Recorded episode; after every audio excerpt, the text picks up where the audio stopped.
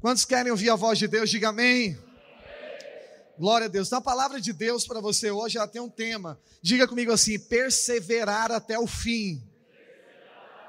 Então, essa é a notícia de Deus que eu tenho para trazer ao coração dos irmãos, amém? O Senhor está nos chamando para que nós é, viemos de perseverar até o fim. Deus falou algo muito grande no meu coração durante, especialmente o dia de hoje, e eu quero compartilhar essa palavra ao seu coração, porque eu entendo que nós, como igreja, nós estamos em um tempo profético, sabia disso? O mundo passa por um tempo diferente, há um ciclo mudando no mundo, e as coisas serão muito diferentes do que elas foram até hoje. Ah, haverá uma velocidade de acontecimentos, coisas que talvez demorariam 10, 15 anos para acontecer. Você vai perceber essa formação, esse acontecimento. Então, momentos como esse, nós precisamos estar posicionados, porque tem a ver com a nossa vida, com o nosso futuro, e você pode viver um salto na sua vida de muitos anos para frente, mediante um posicionamento correto hoje. Então, tempo de crise é tempo de você é, ajustar as velas, né? Tem uma frase que diz que o pessimista reclama do vento, o otimista ah, espera que o vento mude, mas o profético, amém? É o sábio que está aqui hoje, ele ajusta as suas velas. E se os ventos são contrários, basta ajustar a vela, vai para o lugar onde você conduzir. Diga aleluia. Você vai usar a crise, o problema, em favor da direção a qual Deus estabeleceu para você. E eu sinto que é algo muito bom, irmãos, está para acontecer conosco, com você. E esse é o tempo, eu te desafio, não pare, não desista, as coisas estão muito próximas de acontecer na sua vida, para nós no coletivo, como igreja, mas para você também no individual. Deus tem promessas na sua vida e as coisas vão acontecer no nome de Jesus. Só quem crê, diga amém.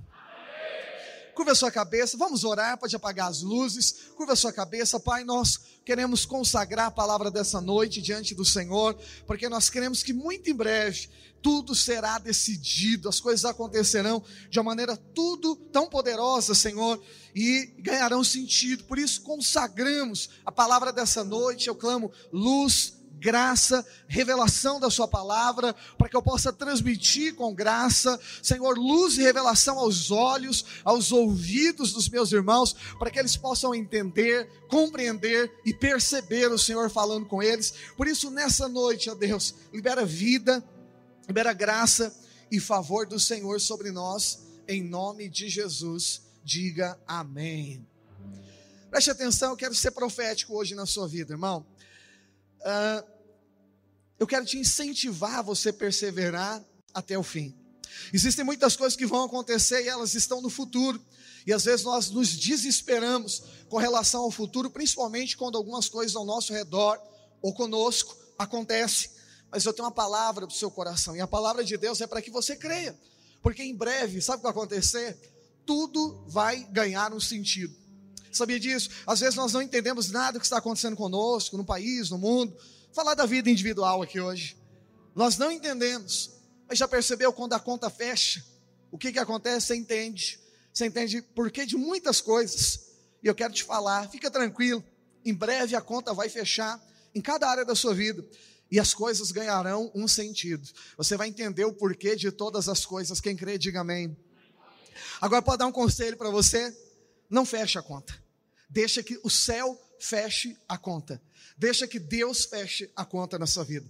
Sabe por quê, irmãos? Porque é, nós somos muito previsíveis em algumas coisas. Então, o nosso desespero ou a indisposição de sofrermos determinadas coisas nos faz a gente querer apertar o botão de desligar nos faz a gente querer concluir como se tivesse acabado uma luta ou definir que alguma coisa aconteça, e isso não faz bem. E eu queria te dar uma, uma notícia do céu: permita que Deus conclua, permita que Deus feche a conta na sua vida e tudo ganhará o seu devido sentido. Diga amém. O Salmo 19, verso 2, hoje nosso telão tudo está funcionando só de um lado, mas Deus está funcionando 100%, porque Deus nunca falha, amém, irmão? Aleluia. Vamos ligar para isso hoje não. Salmo 19, 2 diz o seguinte: Um dia discursa sobre outro dia, e uma noite revela o conhecimento a outra noite. Nós precisamos viver cada dia. Só que nós precisamos entender que o dia de hoje discursa sobre o dia de amanhã.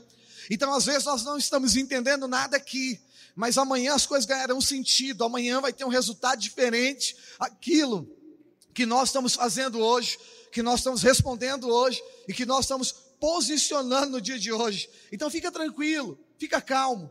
O simples fato das coisas estarem é, inconclusivas na sua vida é sinal óbvio de que ainda não chegou ao fim.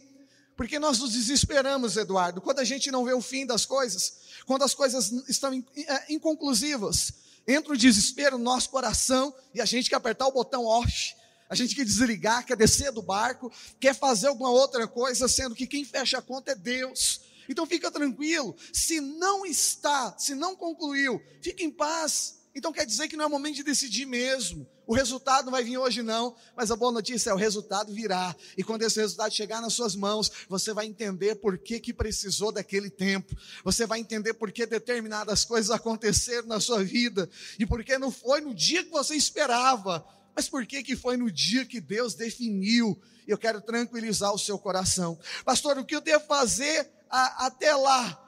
Olha, até lá, persevere, aguarde, não tome nenhuma decisão, espere até o dia seguinte, espere até concluir, espere até a obra, até a obra, até quando a obra estiver acabada, porque lá você vai poder ler a história, vai poder concluir o que aconteceu e certamente viverá as promessas de Deus. Eu quero te assegurar de algo, eu não sei como vai ser o seu futuro, mas eu quero declarar algo sobre ele: o seu futuro será glorioso o Senhor manifestará glória no seu futuro. Por isso, não meta a mão, deixa Deus fazer, porque no tempo certo virá a honra de Deus sobre você. A palavra de Deus nos ensina que nós devemos nos submeter ao Senhor, e a palavra de Deus diz que no tempo certo, no tempo oportuno, Deus vai manifestar da vontade dele e as coisas acontecerão na nossa vida. Diga amém. Então, como é que vai ser o seu futuro? Seu futuro será honroso, será maior do que você tem planejado, será melhor do que você tem imaginado e vai te surpreender, porque Deus ama você e essa é a sua realidade. As coisas serão melhores no final. Diga amém. Então você precisa aprender o que, é que acontece no meio disso. Até chegar o dia das coisas acontecerem, existe algo chamado tempo, existe algo que se desenvolve chamado processo. E você precisa aprender o que, que acontece com você enquanto você está aguardando, enquanto você está esperando. Deus não usa o tempo para nos castigar. Deus usa o tempo para nos aperfeiçoar. Para Deus é fácil estralar o dedo e as coisas acontecerem. Agora, o fato de Deus deixar para acontecer daqui um tempo na sua vida, não significa que nada esteja acontecendo, porque Deus tem propósito em tudo, até no tempo da espera. Aleluia. Diga, Deus tem propósito em tudo até no tempo da espera, aleluia. E aí o que, que acontece nesse tempo? Eu preciso então aprender algo, irmão. Eu preciso crescer enquanto eu estou esperando. Deus está trabalhando em você, Deus está aperfeiçoando a sua vida, e você vai crescer enquanto você estiver esperando. Agora, quando nós gastamos a nossa energia nos, nos desesperando, desistindo, criando alternativas talvez muito mais longas, de serem até reparadas, do que se eu tivesse mantido onde eu estava, se torna muito cansativo. E eu quero dar esse conselho: não mexa em nada, deixa Deus fazer tudo, deixa as coisas acontecerem. Agora, vai um conselho: posicione segundo a sua identidade. Você é filho amado de Deus, e as coisas acontecem na sua vida quando você se posiciona. Essa semana eu estava pesquisando um pouco mais a fundo a respeito das digitais do nosso dedo. Não sei se você sabe, imagino que sim, lógico. Mas você tem 20 digitais diferentes. A da sua mão direita não é igual da esquerda, que não é igual os seus dois pés. Você tem 20 digitais. E hoje, na atual circunstância, eu não sei se são 7,2 bilhões ou mais pessoas no mundo. Ninguém tem uma digital igual do outro. Aí eu estava lendo algumas coisas muito interessantes a respeito disso, é, que era o objetivo. Objetivo físico de uma digital. O primeiro objetivo dela é que é, haja aderência para você segurar, por exemplo, essa garrafa de água. Se você não tiver digital, aconteceria isso. Você não conseguiria segurar nada nas suas mãos. Hoje, a nossa digital representa uma forma de medir a nossa, ou de identificar a nossa identidade, falar quem nós somos. É interessante que a aplicação disso na nossa vida não é diferente. Quem tem uma identidade consolidada, as coisas não escorregam das mãos. Já viu pessoas que não conseguem manter nada, não mantêm um casamento, não mantêm a família, não mantêm um negócio, não mantêm investimento, não mantêm uma empresa, por causa de quê? Falta de identidade. Deus te deu uma identidade espiritual e quando você usa a sua identidade, fala para quem está do seu lado, as coisas não escorregam das suas mãos. Então, o objetivo físico da identidade é, é, na verdade, produzir aderência. Apenas isso. Mas lógico, porque por ser um símbolo único, serve também como uma forma de identificar as pessoas. Agora, como é que é formada essa identidade? Eu acho que eu preciso introduzir isso antes de pregar o que eu quero pregar ah, aos irmãos aqui. Então, a ciência diz duas coisas, né? Que primeiro é resultado de uma influência genética. Então, devido à sua genética, se forma um tipo de digital. Mas por que ela é diferente? Sendo que existem pessoas, por exemplo, como gêmeos é, univit, univitelinos, que são com DNA idêntico, porém a digital é diferente. Interessante. Então agora já não é mais no campo do DNA. Eles dizem que existe outra coisa. Essa digital é formada pelos movimentos que você fazia lá na barriga da sua mãe. Então, as tensões, as emoções, os movimentos que você fazia, chutava, isso criou-se, então, um tipo de identidade. Eu fiquei pensando nisso, eu falei, isso aqui tem a ver com a palavra de hoje. Vamos trazer de maneira simbólica para a nossa vida, irmão? Então, preste atenção: todo tempo de processo, todas as crises que nós passamos, todo desafio que nós entramos, produz algo em nós, produz uma identidade na nossa vida forma alguma coisa dentro de nós que vai de fato nos definir. Então, o que, que eu preciso fazer avaliando tempo de espera, tempo de crise na minha vida? Eu preciso entender, Deus vai usar as circunstâncias para formar algo na minha vida, para fortalecer ou para formar a minha identidade. Então, eu quero te falar que o melhor momento da sua vida é o momento da espera, é o momento do desafio até a promessa se cumprir. No dia que a promessa se cumprir, vai ser glorioso. Mas aguardar até esse cumprimento, algo está sendo formado dentro de você, então se torna prazeroso. Algo está formando dentro de nós. E eu queria incentivar então o tempo de crise. Utilize esse período da formação para definição de identidade. Olha para a pessoa mais bonita que está do seu lado e diga assim: num período de formação, Fala para ele, sabe essas crises que tem indignado você? Fala para ele assim: utilize essa oportunidade para formação de identidade. Diga aleluia. Vamos aplaudir bem forte ao Senhor, irmãos.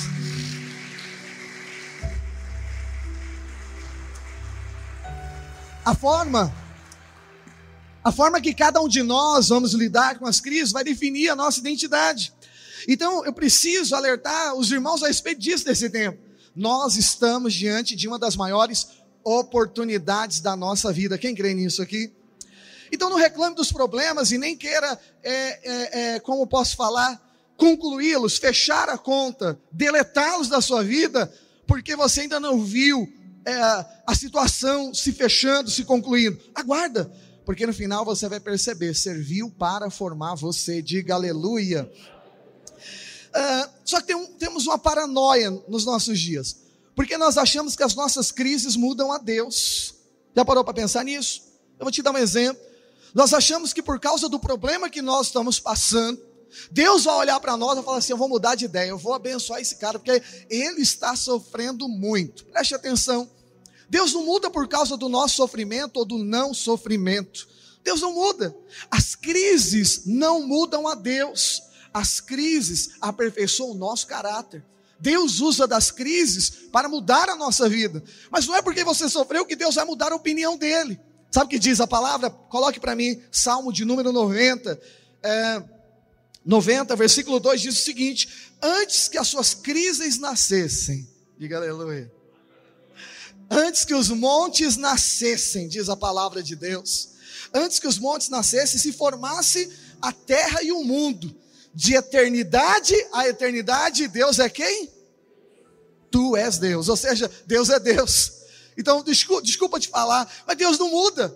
As nossas crises não mudam a opinião de Deus. Qual a opinião de Deus? Deus ama você, Ele te escolheu, a sua história vai dar certo, as coisas vão acontecer e você está sofrendo à toa. está sofrendo por antecipação. Você está se preocupando, ocupando-se antecipadamente por algo desnecessário. Por quê? Porque Deus não muda. De eternidade passada, eternidade futura, a identidade de Deus é Deus continua sendo Deus. Ele não muda de opinião nas nossas crises, mas ele usa das crises para nos mudar para que nós sejamos aperfeiçoados. Então, inverta essa lógica. Ah, está demorando tanto, eu acho que Deus vai mudar de opinião, vai me abençoar. Eu quero te falar, a opinião é, Deus já te abençoou. E nada vai mudar isso. Agora, qual é a parte que eu preciso concluir na minha vida? O tempo de espera até que essas coisas aconteçam na minha vida, Deus quer usar desse tempo para aperfeiçoamento da minha vida. É isso que a tribulação produz, o irmão leu aqui na abertura do culto sempre vai gerar um peso de glória, sempre vai gerar perseverança, que vai gerar esperança, que a esperança não confunde, e no final você tem uma certeza do amor de Deus do seu coração, ou seja, a tribulação te leva, o final dela é você descobrir que Deus ama você. E no início nós achamos que não, por isso que o processo entra. Então diga para quem está do seu lado: Deus usa a crise para te aperfeiçoar. Então preste atenção. Uh, quer um conselho? Não antecipe, não queira fechar a conta, aguarde. E no tempo da espera, seja aperfeiçoado por aquilo que Deus está fazendo na sua vida. Quantos aqui querem ser aperfeiçoados por aquilo que Deus está formando? Aproveite esse tempo, aleluia, meu irmão. E eu queria então entrar na mensagem aqui de hoje, porque às vezes a gente acha que Deus vai aparecer para nós e vai contar o que Ele vai fazer, e nem sempre é assim. Eu não sei se você é como eu, mas eu sou apaixonado por comprar coisa. Quem é também aqui? Misericórdia. Aí Deus inventou o Mercado Livre e libertou ele dos correios. Mercado Livre entrega direto. Você compra, chega certinho no outro dia. Quem pode dizer amém? e aí, irmão, não sei se você é dessa forma, mas quando a gente compra algo, quantas vezes você olha na internet para ver se já está chegando? É só eu que tenho essa doença? Não, já está em Santa, CT de Santa Catarina, CT de Santo Amaro, CT de Santa Catarina aqui do bairro, CT de Cidade Dutra, está perto de casa, saiu para entrega. Não pode buzinar alguém na rua que você acha que é o seu. É, alguém mais sofre disso? Isso é ansiedade, irmão. De fato, nós, nós somos assim. Agora preste atenção. Deus, sabendo disso, imagina se Deus contasse para você o que Ele vai fazer amanhã na sua vida. Você não vive, meu irmão. Se o negócio do Mercado Livre te dá um desespero desse, imagina Deus falar: vou te levar para Suíça amanhã. Olha só, irmão, se Deus falar para você, ó, daqui um ano eu vou te levar para a Suíça, você parou de viver, você se perde. Eu não, não vou trabalhar porque eu vou para a Suíça. Né? Vou comprar esse carro, não vou mais porque eu vou para a Suíça. Deus vai me levar para a Suíça. Ó, lidera essa célula, irmão, já vou largar hoje para não ficar largado. vou largar hoje para não ficar largado. Por quê, irmão? Porque eu vou para a Suíça. Você ia desandar a sua vida, irmão. Você acha que Deus tem algum ano perdido? Você acha que Deus tem um ano esse ano? Não é nada, não, tá? E Santo fala o que você quiser, bagunça a sua vida. Deus não tem esse tempo. Cada tempo tem um propósito. Ainda que você vá para a Suíça daqui um ano, dois anos ou nunca, em cada dia que você estiver aqui com o teu pé nessa cidade, é tempo de aperfeiçoamento de Deus. No coletivo, até Jesus voltar e nós irmos ao céu, seremos aperfeiçoados até a vinda de Cristo. Mas no pessoal, em cada desafio da sua vida, até cumprir o dia, fique em paz, deixa as coisas acontecerem. Não coloca fim onde Deus não colocou fim. Deixa que Deus feche a conta. Fala para quem está do seu lado, não feche a conta. Diga para ele: deixa que o céu feche a conta, meu irmão. E é isso que nós precisamos aprender. Por quê? Porque você vai deixar de construir, vai deixar de investir, vai deixar de usufruir, vai deixar de, de, de, de existir durante todo esse tempo. Você acredita que Deus falou isso comigo, irmão? Eu acho que Deus anda vendo que eu compro no Mercado Livre. Eu estava dirigindo e visitando as igrejas que nós cuidamos do litoral, e o Espírito de Deus falou comigo. E falou: Deus, qual é, qual é o meu futuro? As demais coisas que o Senhor quer fazer. Aí ele me mostrou 0,02% e falou que o resto ele não ia me contar, porque se contasse para mim, Deus tem toda a razão, eu ia desandar tudo. É verdade. Se Deus contar o que Ele vai fazer daqui um ano na minha vida, eu vou atrapalhar tudo, irmão. Toda decisão que eu for tomar, isso vai ter uma influência. Quem concorda comigo aqui? E parece que é para bom, mas nem sempre é, porque eu vou fazer errado. O que, que, eu preciso fazer? Saber que eu estou nas mãos de Deus. É isso que um filho, essa identidade de um filho, o pai cuida, meu irmão. Os seus filhos estão lá no Kids agora, os meus estão lá. Eles estão lá preocupados se amanhã vai ter dinheiro para comprar Nescau, pão para eles. O pai se vira. Então, permita-te falar, a sua identidade é de filho, diga amém. E o pai cuida do filho, diga aleluia. E por que, que você está preocupado? Aleluia. Então preste atenção: Deus não vai te contar determinadas coisas, porque sabe que você pode desandar um negócio. Agora, aproveita até chegar o tempo dos acontecimentos de Deus, para que você seja aperfeiçoado por Ele, aleluia. E eu queria falar um pouco de José aqui nessa noite, porque eu acho que José é um dos homens da Bíblia que traduzem muito bem a prática de uma identidade correta no meio de crises absurdas. Eu acho que cada um de nós aqui temos muitas crises, é normal termos, amém? É normal termos. Mas como é que a gente vai agir dentro de cada uma delas? Porque eu confesso, tem vezes que dá vontade de procurar o botão de desligar mesmo. Mas o conselho de Deus é para você perseverar até o fim. Quem quer aqui perseverar até o fim? Não pare com a empresa, não pare com o relacionamento, não pare com a família, não pare com o seu trabalho, não pare com a sua rede, não pare com a sua célula, não pare a sua vida cristã. Viva dentro do propósito de Deus, porque eu vou te falar, vai ter festa no final. Vai ser glorioso aquilo que Deus vai fazer com você. Diga aleluia.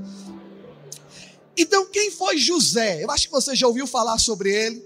José é filho de Jacó. E Jacó é aquele que nós já aprendemos que um dia Deus mudou o nome dele. Mudou o nome de Jacó para o quê? Israel. E ele teve doze filhos. Entre esses doze filhos, teve esse cara chamado José, que você já leu na Bíblia a história dele, eu já assisti na Record. E aí diz o que a respeito de José? A Bíblia fala que José teve um sonho. E José contou o sonho que ele tinha aos seus irmãos. E qual era esse sonho? O sonho era que ele cresceria tanto que os irmãos se ajoelhavam diante deles e ele governava sobre a família, sobre todos os irmãos. E José contava isso aos irmãos, os irmãos ficaram encrencados com ele. E a Bíblia diz que ele conta para o pai, o pai fala: José, é melhor você não falar essas coisas, meu filho, que guarde isso dentro do seu coração. E a Bíblia dá um detalhe que Israel, que é Jacó, considerou. O pai de José guardou esse sonho porque acho que ele entendeu. Esse negócio é espiritual. Esse negócio é espiritual. E aí o que, que desencadeia na vida desse José? É isso que eu quero falar com os irmãos aqui hoje. Eu não vou entrar em cada ponto, porque a história é muito longa e é linda. Mas eu vou falar o que aconteceu dentro de cada crise, porque eu quero destacar como esse cara posicionou. Mas ao final é como é que as coisas aconteceram e como é que elas acontecem na nossa vida. Quantos querem receber dessa palavra? Diga amém. Então a vida desse José, irmãos, ele se resume em 13 anos de crise. Na verdade, 13 não, né? 17. Uh, é, 13 anos. Porque com 17 anos de idade, José foi vendido. E o que, que os irmãos fizeram? Então vamos pegar aqui algumas crises que José teve, porque se você olhar a vida desse cara, ele tinha motivo para ser alguém depressivo. Porque olha, ele passou por rejeição, passou por perseguição, por traição, passou por promessas que foram quebradas. O uh, que mais que aconteceu com José? Enfim, tantas outras coisas, eu vou detalhar algumas delas aqui. E José, mesmo assim, se permaneceu. José permaneceu na identidade a qual Deus o concedeu. E qual era a identidade de José? Era aquele que era amado de Deus. Dentro da casa ele era conhecido como aquele que Deus ama. Era amado pelos pais, era reconhecido, mas desprezado pelos seus irmãos. Então, como é que começam as crises? E o interessante é que crise pode acontecer qualquer um de nós. Mas a grande questão é: José teve uma decisão. É isso que você precisa. É isso que você veio buscar aqui hoje. O segredo para você perseverar é só uma coisa: decidir. Não, pastor, eu preciso estar forte. Mentira. Você precisa decidir. Quando você decide, Deus te dá força. Tudo na nossa vida acontece com uma decisão, meu amado irmão. E aí José passa por uma série de crises. Primeira crise que ele sonhou foi rejeitado pela família. A segunda é, os irmãos colocam o cara dentro de uma cisterna, um poço sem água. Coloca esse cara dentro de uma cisterna para não matar ele. Um dos irmãos orienta, vamos matar não. Vamos fazer o seguinte, põe lá. E aí a Bíblia diz aqui que passa agora alguns mercadores, eles vendem José agora como escravo. Então José começa agora a passar por algumas crises dentro da sua vida. E aí esses mercadores levam agora José e vendem ele lá no Egito. Escravo duas vezes, né? É um escravo revendido. Olha a crise, olha os acontecimentos na vida de um cara que tinha um sonho, que Deus deu um sonho. Eu pergunto para você, se Deus aparece para você, ele te dá um sonho, e nesse sonho que tudo vai dar certo na sua vida, quando você conta esse sonho, o negócio desaba, o que, que você pensaria? Ah, acho que foi Deus que eu ouvi, não. porque o negócio desandou. Então preste atenção: um homem e uma mulher espiritual, eles avaliam as coisas de maneira diferente, avaliam as coisas de maneira espiritual. Então, perdeu a sua liberdade, é vendido como escravo agora no Egito. Lá no Egito, a graça de Deus estava sobre José. José se destaca dentro da prisão, e aí ele é promovido para a casa de Potifar. E a palavra de Deus diz que até Potifar, que era o patrão dele, olhava para ele e reconhecia que Deus o abençoara. Reconhecia que Potifar prosperava por causa da bênção de Deus na vida de José. E a Bíblia diz que a coisa começa agora a mudar o rumo. Lembra do gráfico? Crise, cisterna, irmãos entregando, vendido, vendido para os ismaelitas no meio do caminho, ismaelitas vendendo para o Egito, Egito colocando ele dentro de uma prisão, é a vida descendo. Mas um dia as coisas parecem que vão começar a melhorar. Ele é promovido. Só para você ter ideia, Potifar diz algo para ele. Tudo que tinha na casa, Potifar confiou. Ele administrava a casa de Potifar, que era um homem muito rico. De maneira que nem Potifar sabia o que tinha. José sabia de todas as coisas. Era muita confiança, imagina. Nem você sabia o que você possui, mas o, o meu administrador é quem sabe. A conta bancária está na mão dele. Fala o seu irmão assim: as coisas dando certo. Hum? As coisas estavam dando certo na vida do José, irmão. No lugar de José, você pensaria o quê? É um sonho. A coisa está acontecendo. Vai dar tudo certo, não parece? É o sonho que Deus deu. Ok, dormiu assim. O cara era bonito, diz a palavra de Deus, fisicamente e aparente, e aparentemente. Então, assim, deixa eu definir beleza bíblica para você. Você pode ser bonito de aparência e pode ser bonito fisicamente também. Amém? Então fala para o irmão que está do lado, você tem duas chances. Uma delas vai se encaixar. Diga aleluia. José tinha as duas, irmão. Ele era bonito de aparência e era bonito também fisicamente. Tão bonito que a mulher de Potifar falou: é bonito. E a Bíblia diz que a mulher agora está em cima do cara. Só que uh, José é nobre temente a Deus. E a mulher de Potifar todo dia falando, deita comigo. E ele fugindo da mulher de Potifar. Um dia não tinha ninguém em casa, ela tranca a porta e falou assim: é hoje. E a palavra de Deus diz que José falou: fugir. E José corre, quando corre, ela pega a, as vestes de José e grita, dizendo que José, na verdade, havia né, tentado estrupá-lo, algo parecido. E agora Potifar fica muito indignado, porque imagina a situação, irmão. Você coloca um funcionário lá e o cara quer aprontar uma coisa como essa. Aí eu pergunto para você: o cara está correndo, a mulher arranca a veste dele, o cara está correndo pelado, a mulher grita da janela: socorro, tarado. Você vai acreditar em quem? Calúnia na vida de José. Ô pastor, a coisa não estava indo bem, agora desabou, não tem mais jeito, não. Olha o que aconteceu. Quem aqui já passou por uma situação que as coisas estavam muito ruins e de repente o gráfico mudou, as coisas estavam começando a melhorar na vida, porém de repente acontece uma tragédia, não essa, tá bom? Mas acontece uma tragédia que o negócio desaba. Alguém já teve uma experiência como essa? Eu já tive. Como é que você fica? Não tenho mais força não. Para mim já deu. Os irmãos me rejeitam, me joga na cisterna, me vende, me revende. Quando a coisa vai melhorar, sou promovido depois de tantos anos de prisão. O que, que acontece agora? Uma calúnia. Eu vou falar para você, a gente suporta muita coisa, mas calúnia é terrível. É ou não é, meus irmãos? A injustiça é algo terrível. Ninguém gosta de injustiça. Nem Deus gosta da injustiça. Agora nós temos um problema. Às vezes nós queremos resolver a justiça de maneira própria. Aí caímos na justiça própria. Aí desanda mais a coisa.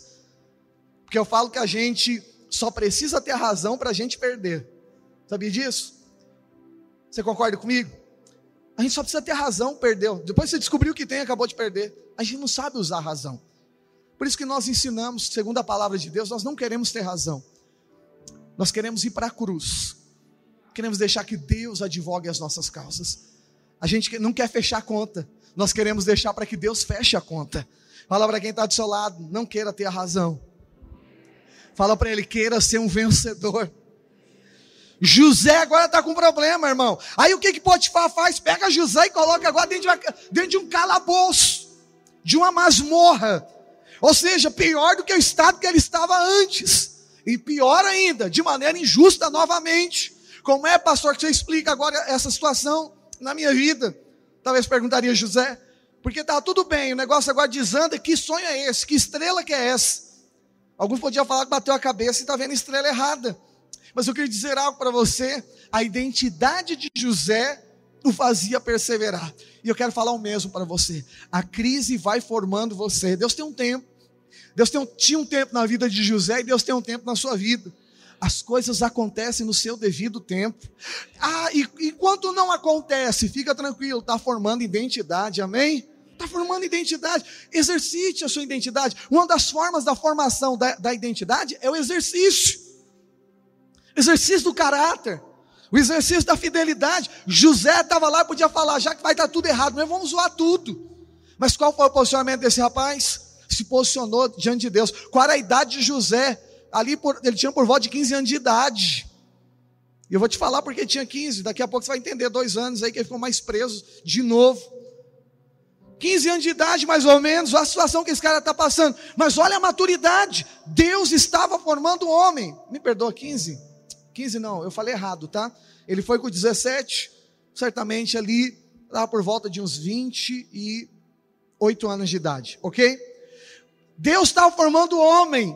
Deus estava aperfeiçoando a vida desse cara. Através de quê? Diga comigo, crises. Você está aqui, irmão? Você está em casa? Diga crises. Deus estava aperfeiçoando a vida de José através de quê, meus irmãos? Através das crises. É o tempo que está passando o processo acontecendo e ele exercitando a sua identidade, formação. Deus preparando o cara para aquilo. Agora vem a calúnia. José agora está dentro da cadeia. Mas a Bíblia diz algo: Deus era com ele. Fala para o irmão que está do seu lado, essa é a sua identidade. Pode ser o pior momento da sua vida, pode ser a pior injustiça da sua vida, mas a mensagem de Deus no seu coração é: Deus continua com você. Pastor, que diferença faz? Todas, é tudo que você precisa saber. Não é o homem que muda a sua vida, não é o pastor da igreja que muda, é Deus que muda a sua vida. E a Bíblia diz aqui que esse José tem essa posição. Agora, lá dentro da cadeia, o que, que José vira de novo? Líder dos presidiários. A Bíblia diz que o cara começa, Deus começa a honrar o José dentro da cadeia. O carcereiro gosta dele e fala o seguinte: hoje você é líder da célula aí, viu? Você vai cuidar desse povo todo. E a Bíblia diz que José ia cuidando desses caras. Aí a história começa a mudar de rumo. Preste atenção, irmão, às vezes nós não estamos entendendo nada. Mas Deus está movendo de uma maneira tão gloriosa na nossa vida e nós não percebemos. Reclamamos de alguns ambientes, talvez ruins, não é que Deus colocou lá, mas é que Deus vai usar os ambientes ruins para promover a sua vida, para formar você e ainda te honrar. Por isso que eu te aconselho, aguarda, não fecha a conta, deixa o céu fechar a conta, porque a recompensa vai ser maior na tua vida.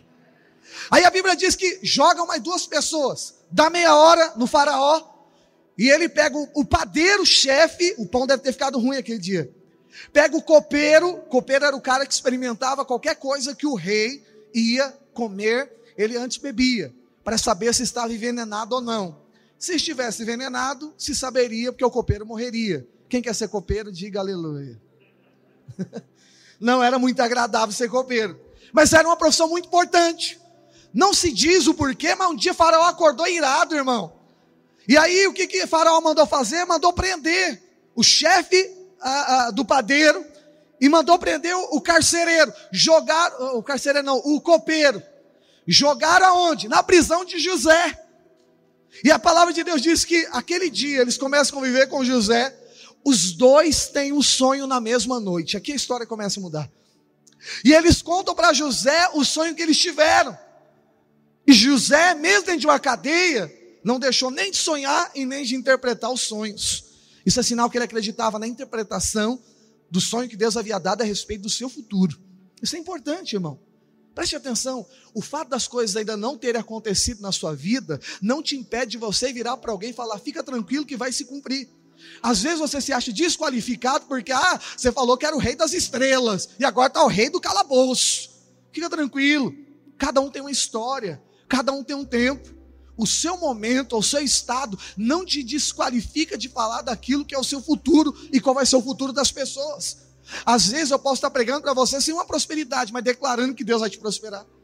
Às vezes você pode estar doente, orar por alguém, alguém curado, nem você ainda não foi. Isso, isso não, não depende de você. Foi por causa das dores de Jesus que você foi curado, não é por causa das minhas. Ah, pastor, a sua tem que sumir. Não, Jesus levou, não foi eu que levei. Então preste atenção, José agora está lá interpretando o sonho. E ele diz lá para o padeiro: Ó, oh, padeiro, é o seguinte: seu sonho é o seguinte, ah, você vai sair daqui três dias. O padeiro diz: Ei, vira para o copeiro e fala: Você também vai sair daqui três dias. O copeiro, aleluia. Aí vira para o padeiro e diz: Só que é o seguinte: você saiu daqui, você vai morrer. Vão cortar a sua cabeça, vão te enforcar, vai acabar a sua vida. E o copeiro deve ter engolido seco, né? Aí vira para o copeiro e fala o que? Copeiro, você é diferente você vai ser restabelecido, reintegrado, vai ser honrado novamente. Porém, preste atenção, você que não vai morrer aqui, preste atenção. José falando para o cara: quando você chegar lá no rei, lembra de mim. Você vai sair dessa, cara.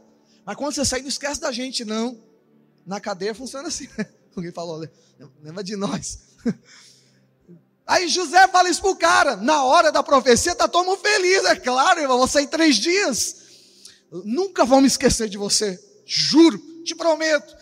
A Bíblia diz então que acontece algo que eu quero é ler com você. Gênesis capítulo 40, versículo 23. O cara foi liberto, prosperou, a profecia cumpriu. Ele diz: Não vou esquecer de você. Saiu da cadeia, o que acontece? E o copeiro-chefe, todavia, não se lembrou de José. E a Bíblia reafirma: Porém, dele se esqueceu. Oh, meu Deus do céu. Vamos lá desprezado pelos irmãos, jogado dentro de uma cisterna, vendido, revendido, exaltado, humilhado, que a, esposa de Potifar, jogado no calabouço, aparece duas chances de sair de lá, uma morreu, né? Sobrou uma só. A única chance que tem, o cara esquece dele. Fala para o irmão que está do seu lado.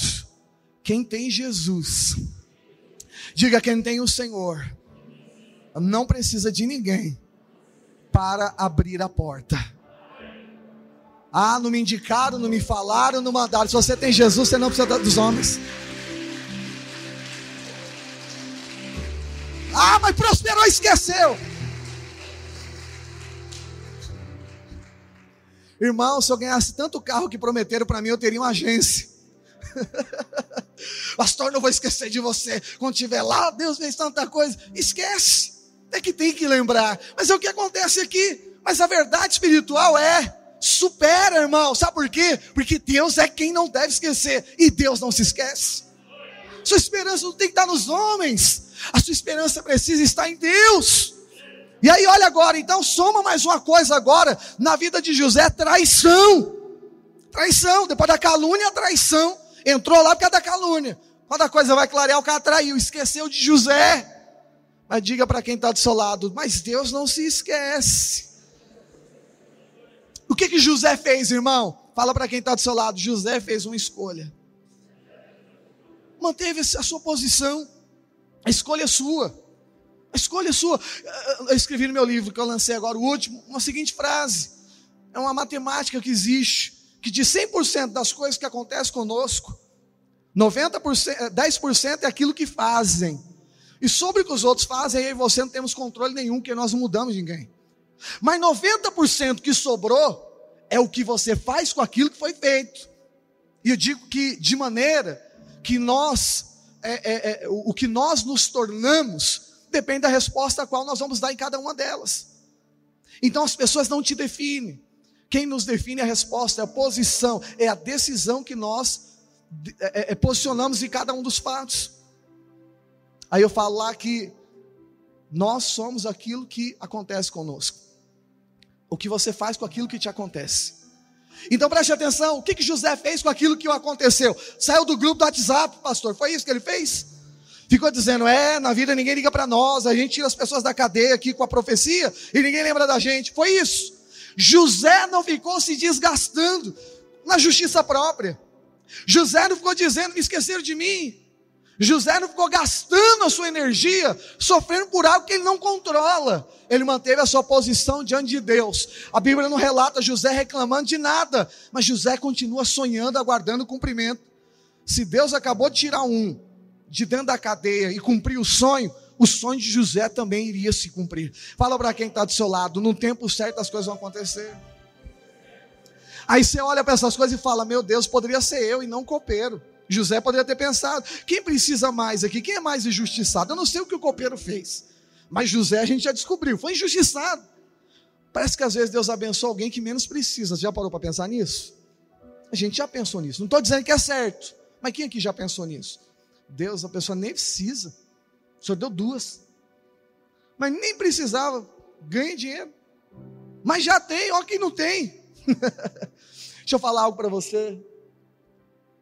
Deus tem um tempo para cumprimento de cada coisa na nossa vida, irmão.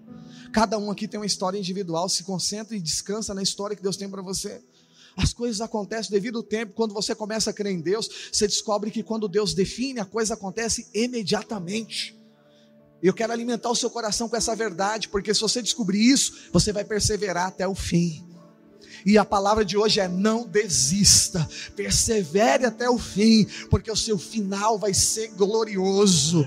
Ah, mas aconteceu com quem nem merecia aqui. Calma, vai chegar o seu dia. As coisas também vão acontecer na sua vida. Não se preocupe com a história dos outros. Se concentre na sua história. Se concentre na sua decisão. Se concentre naquilo que é responsabilidade sua. Porque no tempo certo, Deus vai fazer as coisas acontecer na sua vida. Diga aleluia. Diga eu não vou fechar a conta. Olha para mim aqui, quantas vezes você falou agora deu? Isso é fechar a conta. Ah, eu não aguento mais, para mim acabou, desisto. Saí do grupo. Isso é fechar a conta. Não fecha a conta. Deixa que Deus vai fechar a conta no tempo certo. Um dia Deus vai se levantar e falar: chegou o dia de você ser honrado. Até lá, aproveita. Fala para quem está do lado: aproveita, querido. Por que, pastor? Tenho que aproveitar, porque você está sendo aperfeiçoado pelo Senhor, aleluia. Vamos chegar ao final da história, os irmãos do louvor já podem até subir. Aí acontece algo agora. A Bíblia diz que passam-se dois anos. Fala para quem está do seu lado, dois anos. Ó, irmão, o cara saiu da cadeia, dois anos, nem ligou para José. Mas esses dois anos, a Bíblia não diz nada, nem que Deus falou com José, e nem que José murmurou.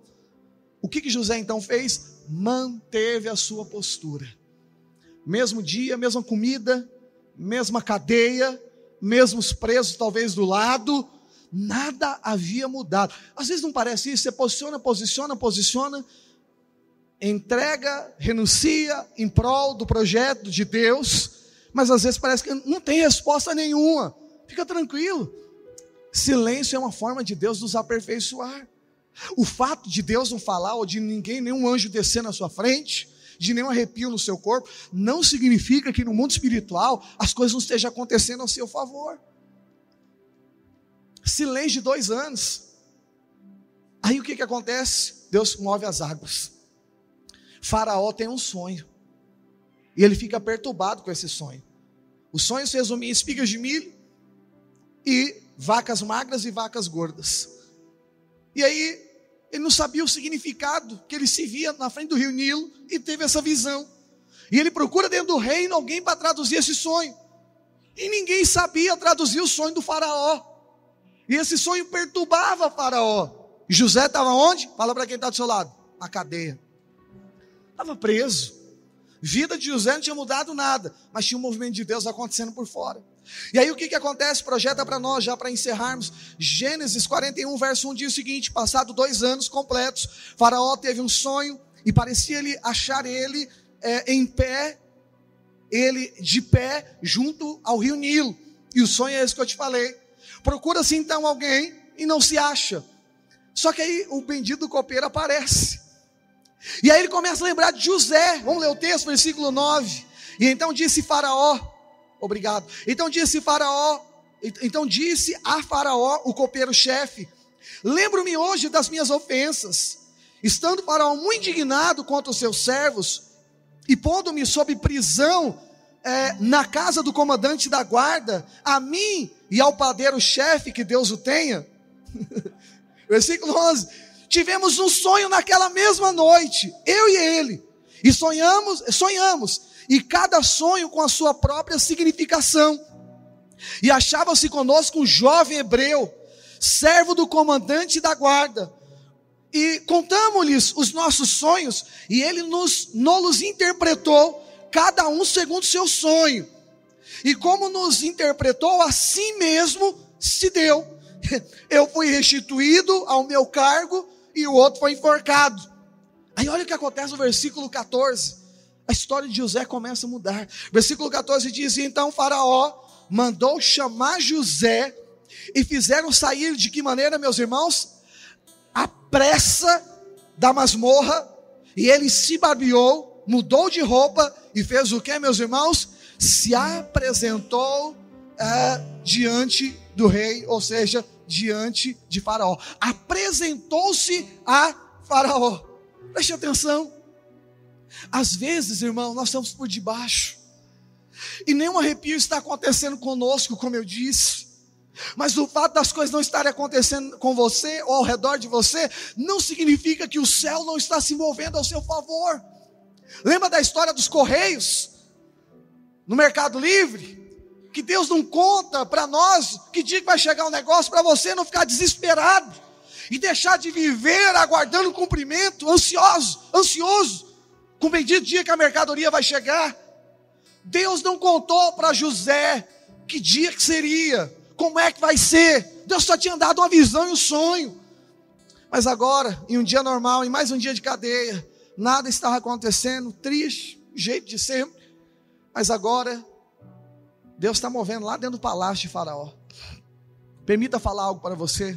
Você está aqui hoje, você, às vezes até, ah, pastor, estou mais ou menos. Estou assistindo aqui hoje, mas estou mais ou menos. Você não sabe que Deus está preparando no mundo espiritual para você. Você entrou aqui hoje, talvez você desanimou de sonho, promessa, tanta coisa que Deus havia prometido para você.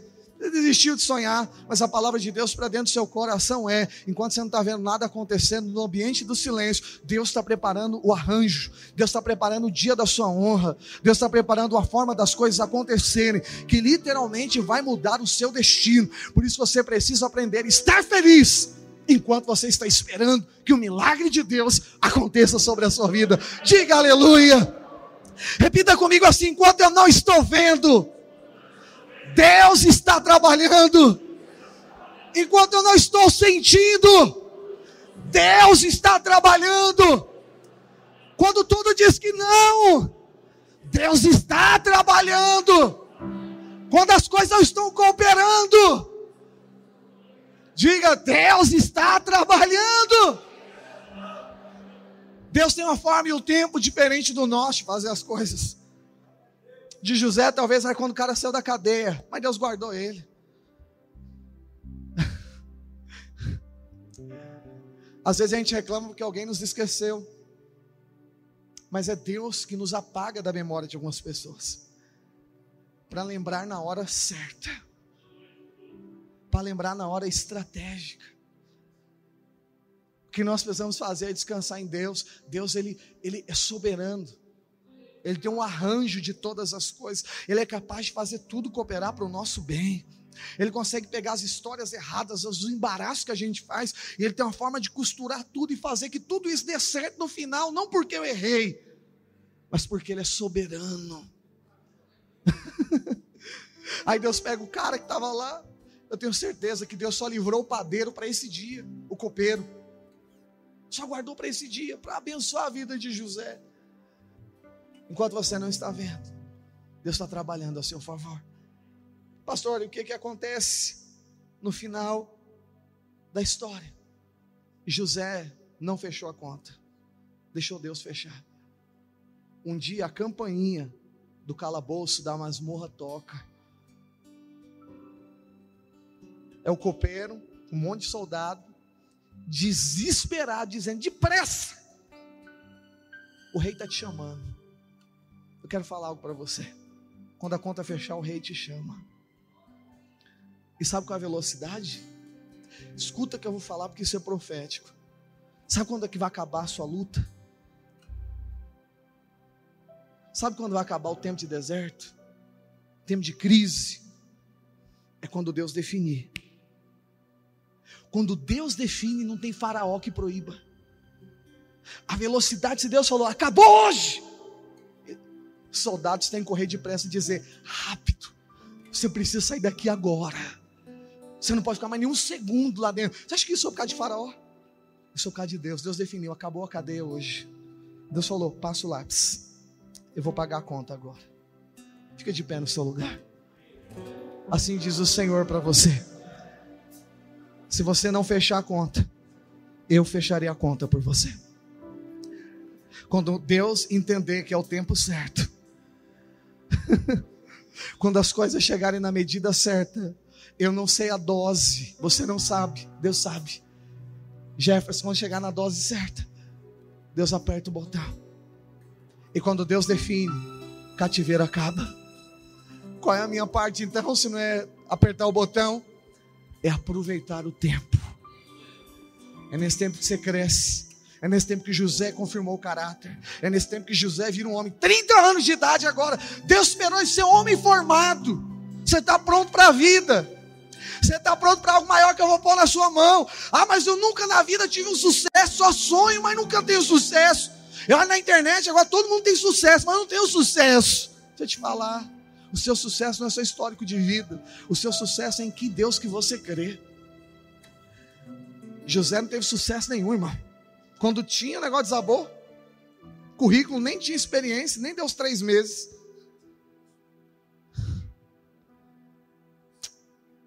Mas quando nós cremos que Deus que define a nossa vida, quando chegar a hora vai acontecer por favor, descanse seu coração. Não se apavore, não andeis ansiosos pelo dia de amanhã, cada dia tem o seu cuidado. Deus vai fazer as coisas acontecerem na hora certa. Você está se desgastando, lançando palavras de condenação contra a sua vida e a vida dos outros, porque você achou que o tempo acabou quando não acabou, que você fechou a conta antes. No restaurante, quando você manda fechar a conta, quem paga é quem pediu para fechar. Fala para o seu irmão, deixa Deus fechar, porque Ele vai assumir essa conta. Ele tem uma promoção para você. A Bíblia diz que em uma noite, e eu encerro a palavra aqui, José dorme num calabouço. E no outro dia, José dorme num palácio. Para sempre. faraó chama ele, ele interpreta ao faraó, essas vacas magras que você viu, na verdade, essas espigas de milho significa sete anos de prosperidade. O Egito vai prosperar demais. As vacas magras que comiam as vacas gordas e elas se mantiveram magras, significa tempo de escassez, que a sua prosperidade vai desaparecer e você não vai ver o resultado disso. Aí José fala: faz o seguinte, Faraó, nesses sete anos, pega a quinta, a quinta parte da colheita, 20%, guarda ela, guarda a quinta parte, você vai viver e vai negociar nos próximos anos. Faraó falou: oh, mas precisa ser alguém muito competente para fazer uma coisa como essa. E não tem ninguém no Egito assim, mas você tem o Espírito de Deus. E porque você tem o Espírito de Deus, você vai governar. Vamos ler o texto que diz aqui, isso tem a ver conosco aqui. Versículo 39 do capítulo 41.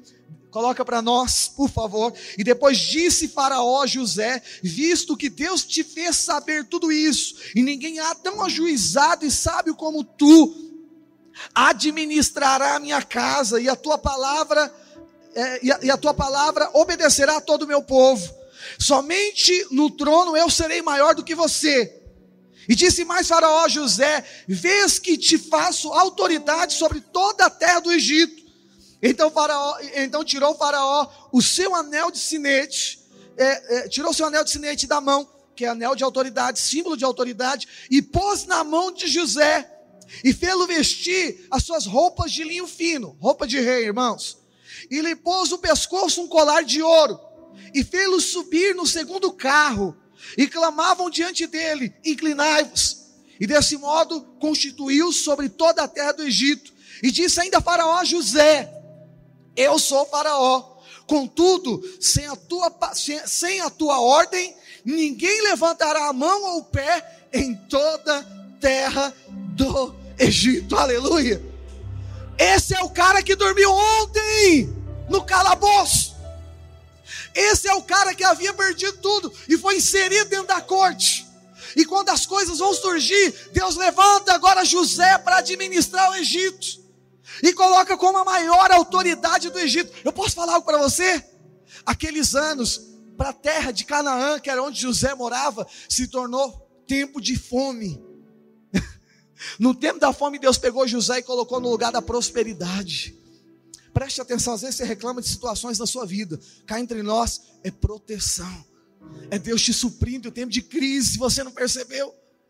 E o que, que Deus faz agora com esse cara aqui? A Bíblia diz que Deus coloca abaixo de Faraó quem manda é quem? Diga José. Pastor, por que, que Deus não colocou ele como faraó do Egito? Eu te explico. Faraó era um deus e um deus pagão. não era só um rei do Egito. E Deus não é incoerente com aquilo que ele mesmo diz e abomina.